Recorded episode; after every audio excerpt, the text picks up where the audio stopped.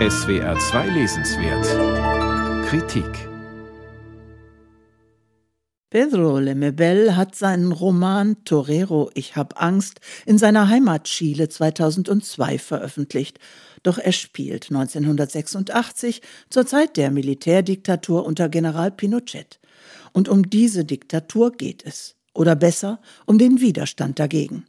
Einerseits um den bewaffneten Widerstand, der im September 1986 in einem Attentatsversuch gegen den Diktator gipfelt, und andererseits um den inneren Widerstand vieler Menschen, um den Rückzug in eine eigene Welt, in der man sich die Freiheit, die man zum Überleben braucht, zumindest versucht zu nehmen. Weshalb der Roman von universellem Interesse ist. Das ist er auch, weil Pedro Lemebel wie nebenbei noch ganz großartig über eine unerwiderte queere Liebe schreibt, aus der sich eine tiefe Freundschaft entwickelt. Protagonistin ist ein alternder Transvestit, die sich Tunte von der Front nennt und sich selbst als Frau sieht. Sie gewährt dem Widerstandskämpfer Carlos Unterschlupf und verliebt sich in den mehr als 20 Jahre jüngeren Mann.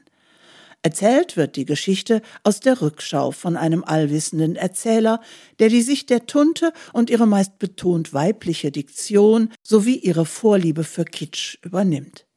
Durch Einschübe in der Ich-Form entsteht der Eindruck, die Tunte spreche selbst, was Nähe zu ihr herstellt und den Roman so anrührend und grandios macht. Ja, sagte sie, lange nachdem Carlos gegangen war. Ja, ich will mit, natürlich will ich mit. Sie könnte Hühnchen und Eier kochen fürs Picknick und diese göttliche Decke mitnehmen, die sie mit Vögeln und Engelchen bestickt hatte, und Batterien für das Radio kaufen, damit sie Musik hatten, und vielleicht ein Ball, damit Carlos ein bisschen kicken konnte. Und ein Buch. Nein, lieber eine Zeitschrift. Die könnte sie mit Muße durchblättern auf diesem großen grünen Teppich.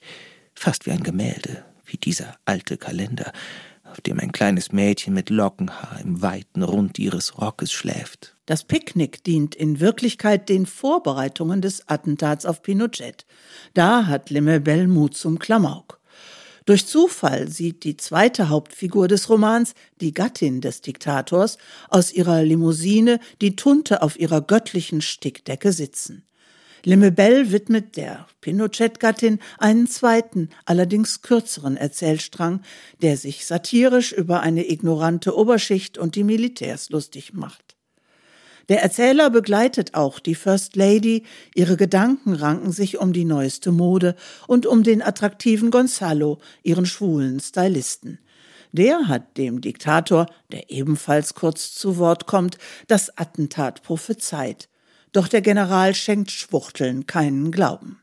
Seine Gattin aber ist Gonzalo in unerwiderter Liebe genauso zugetan wie die Tunte von der Front ihrem Carlos. Der Autor erweckt einerseits Mitgefühl mit der Tunte, einer durch die Härten des Lebens früh gealterten, zahnlosen Mitvierzigerin. Andererseits zeichnet Lemebel seine Tunte als eine mutige Person, die trotz der Abscheu, mit der das Regime Homosexuellen begegnet, zu ihrer Sexualität steht, sich in ihrem baufälligen Haus ohne Möbel mit Tüll und Flitter ihr eigenes Reich schafft und allen Anfeindungen trotzt.